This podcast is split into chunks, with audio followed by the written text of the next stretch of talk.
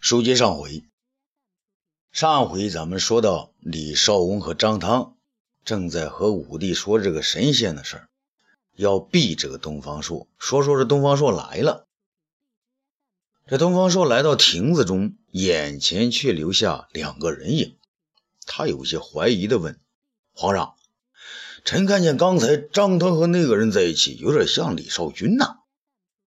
”哈哈，你真行啊！还真有心灵感应不成？武帝发现自己失言，忙改口道：“东方爱卿，李少君早已死了，你不是亲眼看到的？那是个老太监。”东方朔虽然还有点怀疑，但也不好再问他。皇上，您让臣来，又是为了弑弑父猜谜？武帝还差点忘了这事儿。啊，经他提起呢，才说啊，是啊，啊，那几个美人呀，玩不过朕，啊，就啊玩不过就拿你出来说事儿啊，朕今天非要赢你不可。说完呢，他便拿出鱼帛来，要与东方朔设父。此时啊，有个小太监过来，有事向杨得意急报。武帝呢，看了杨得意一眼，那又是什么事儿啊？杨得意不好隐瞒，启奏皇上。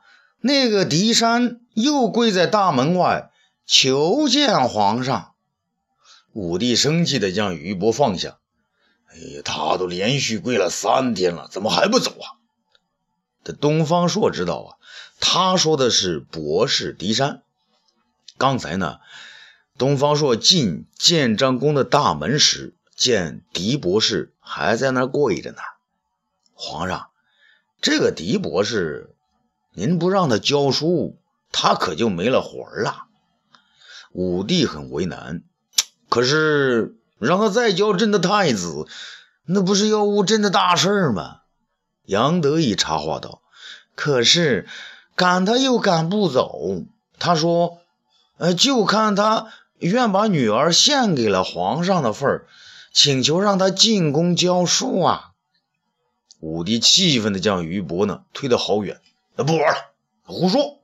他女儿是他自愿献给匈奴单于的，不是朕要要他的女儿啊！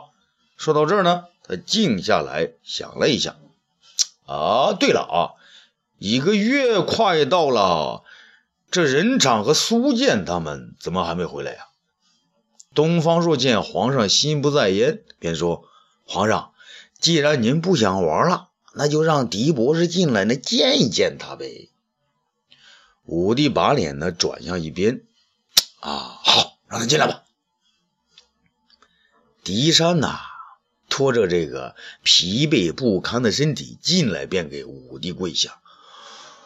皇上，皇上可以骂臣、打臣、处罚臣，可是皇上您不能不理臣呐，让臣没事干呐。臣宠辱都能耐得，就是耐不了寂寞呀。东方朔点点头。嗯哼，如之难耐寂寞，这倒就是真话。皇上，别让他跪了，给他点事儿做做吧。武帝没有好气啊，那你说说，你除掉能说几句诗云子曰，还有什么能耐？还能把女儿献给匈奴的癞蛤蟆？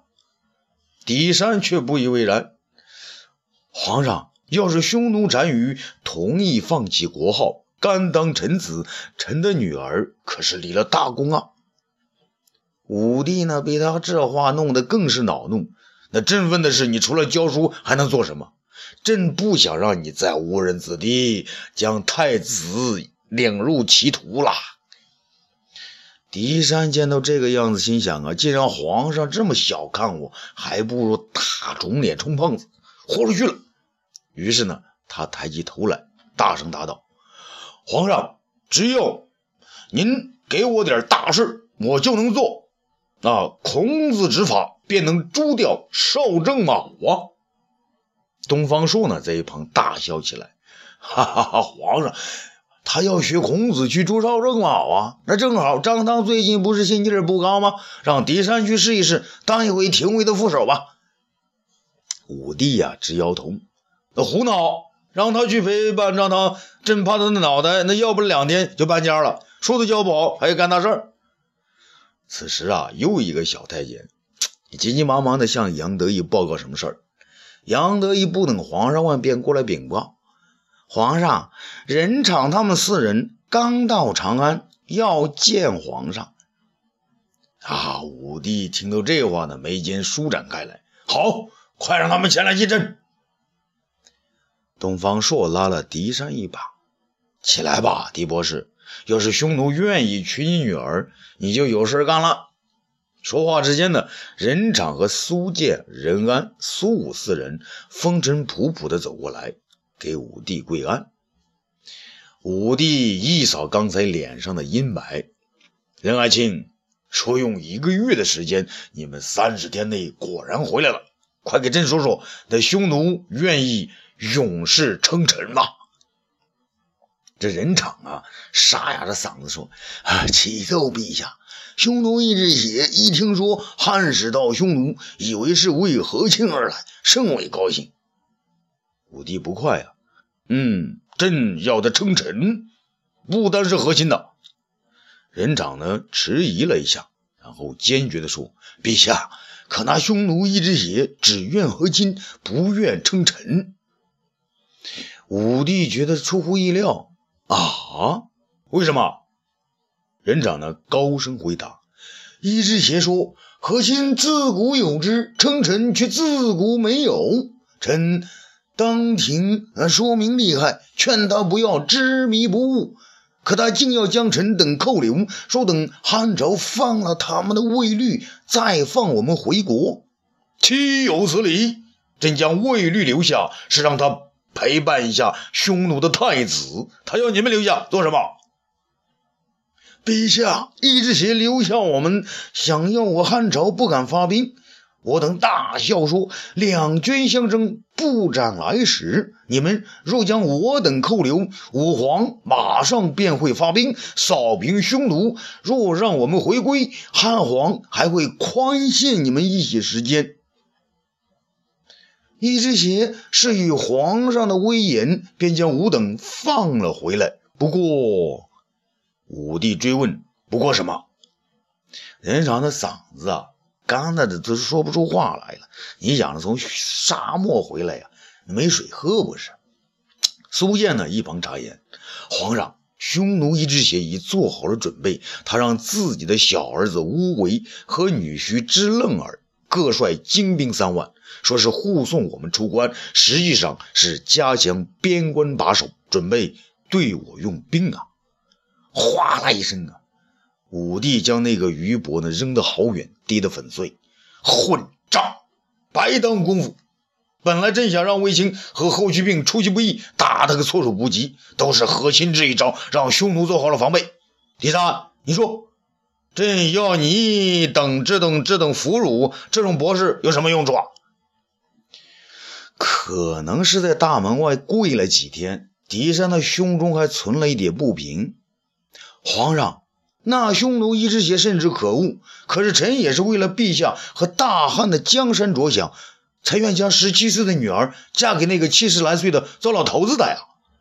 哼哼，亏你还有个女儿，不然你什么办法都没了。朕不许你再提你的女儿，朕要你给我亲自到边关去，与那匈奴对峙一回。武帝气呼呼地说。东方朔听到此话呢，急忙插言。皇上，这一招高啊！匈奴先行出兵守关，皇上，咱就来个将计就计，先派小股人马打着两位大司马的旗号，先到边关呢与敌周旋，而卫青他们大军仍可出其不意，直插匈奴老巢。这武帝啊，本来是说气话，吓唬这个狄山一下。不料东方朔接着说出的下文，确实让他心头一亮。好主意啊！不愧是黄石公的兵法呀。不过武帝毕竟是武帝呀，他要把这话呢说圆了，说成是自己的谋略。对呀，朕就是这个意思。既然已经与匈奴周旋了，朕就索性与他周旋到底。东方爱卿，啊，你以为如何是好呢？东方朔说：“皇上，臣明白您的意思。臣请陛下派臣和狄博士二人各带三千人马，打着卫青和霍去病的旗帜，到边关呢迎接匈奴的乌维。那还有一个什么什么什么支楞儿？武帝笑了，这笑啊有多重意思，只有他自己知道。不过这笑呢是发自内心的。好，从朕即位之时起，广招贤良，儒者们便整天嚷嚷，要朕将儒者定为天下之尊。而东方爱卿，你和儒者的争论至今未曾停止。朕不要你们再打嘴仗了，而是要你们到边关之上一试高低，能克敌制胜者便是尊者。有辱朕的脸面，就别回来见朕。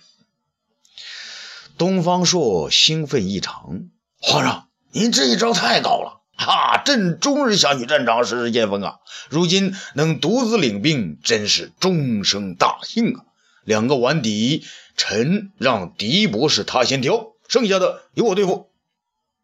武帝看了看狄山，狄博士，呃，你敢去不？狄山知道啊，自己今天说去那也得去，说不去，皇上呢会把自己派人压了去，不如冲一回英雄，反正是死猪不怕开水烫嘛。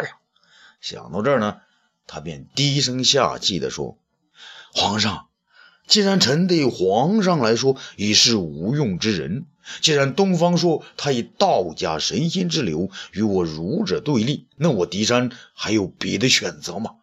臣只有一个愿望：如果臣战死疆场，就请皇上给臣立一块碑，说是儒生狄山博士第一个战死在边关，以便后世流传。能如此，臣就死而无憾了。这谁都没有料到啊！狄山会说出这段话来，连东方朔都觉得有些惊讶。武帝的脸色呢，也全然变了过来。嗯，你还有点骨气啊！朕听说过，儒者人之虚也。如果只劳心而不劳身，就成了心之虚，那就不是儒，而是懦了。今天看来，终于有个不懦之儒了。狄山很不服气，理直气壮地说：“皇上，臣知道您刚才说的正是东方朔以解字方式戏弄儒者的言论。臣狄山这回非要为儒者洗刷这个诺的恶名不可。臣要以此一战，换得大汉百年以来信奉黄老而轻视儒家之喜。”说着说着呢，他还真的有些慷慨激昂。武帝点点头啊，嗯，要是你能不让朕失望，也就算朕启用儒者没有白费心机。东方朔，你可不能让道家丢脸哟。东方朔说：“皇上，臣可不是道家，不要以为臣胜了便是老子胜了孔子啊。”武帝笑了。哈哈哈哈哈！朕从来都不以为你是道家，你是杂家，什么家你都有，是集大成者。可是人人又都说你是神仙，刚才还有人说你是太岁。朕要你保证，不管是是输是赢，你可都要回来，不许悄悄地溜回天上，或回到西王母身边。东方朔动情地说：“皇上，臣。”怎么会舍得您呢？就是老婆孩子都不要了，也得想着皇上您呐。武帝也乐了，啊，是吗？哈哈哈哈哈哈！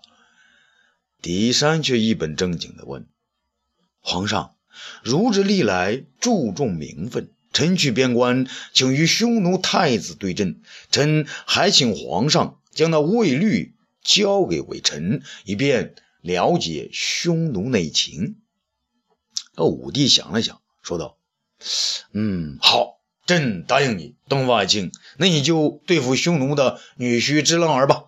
你要朕给你什么呢？”东方朔说：“皇上已经给臣三千人，足矣，足矣啊！”不料啊，这任场的儿子任安却走向前来，给武帝跪下。而武帝分不出这两个年轻人哪个是任安，哪个是苏武，他惊奇地问：“呃，你是？”陛下，臣仁安随父出使匈奴，恨透了匈奴的嚣张与狂妄，臣请皇上恩准，随东方大人一道对敌。一旁的苏武呢，也向前一跪，臣苏武也请皇上恩准，随东方大人一道出征。武帝这回认了真。啊！朕要东方大人和狄博士以三千人对付匈奴三万人，你们不怕啊？任安、苏武两个人几乎是异口同声：“啊！臣等为国效命，死不足惜。”武帝高兴地说：“好，啊，朕全准了。朕命你们三天之内就得启程前往边关。”众人齐声应道。臣等遵旨。人长苏武父子退下，那个狄山呢，也悻悻的离开了。而东方朔却没走，自己呢留了下来。东方爱卿啊，那俞伯都被朕摔烂了，还怎么玩射父啊？东方朔说：“皇上，臣本来呢就不想玩那个，臣有一事不明，想问陛下。”什么事啊，陛下？您刚才说今天有人说臣是什么太岁星，这个人是谁啊？武帝装糊涂啊！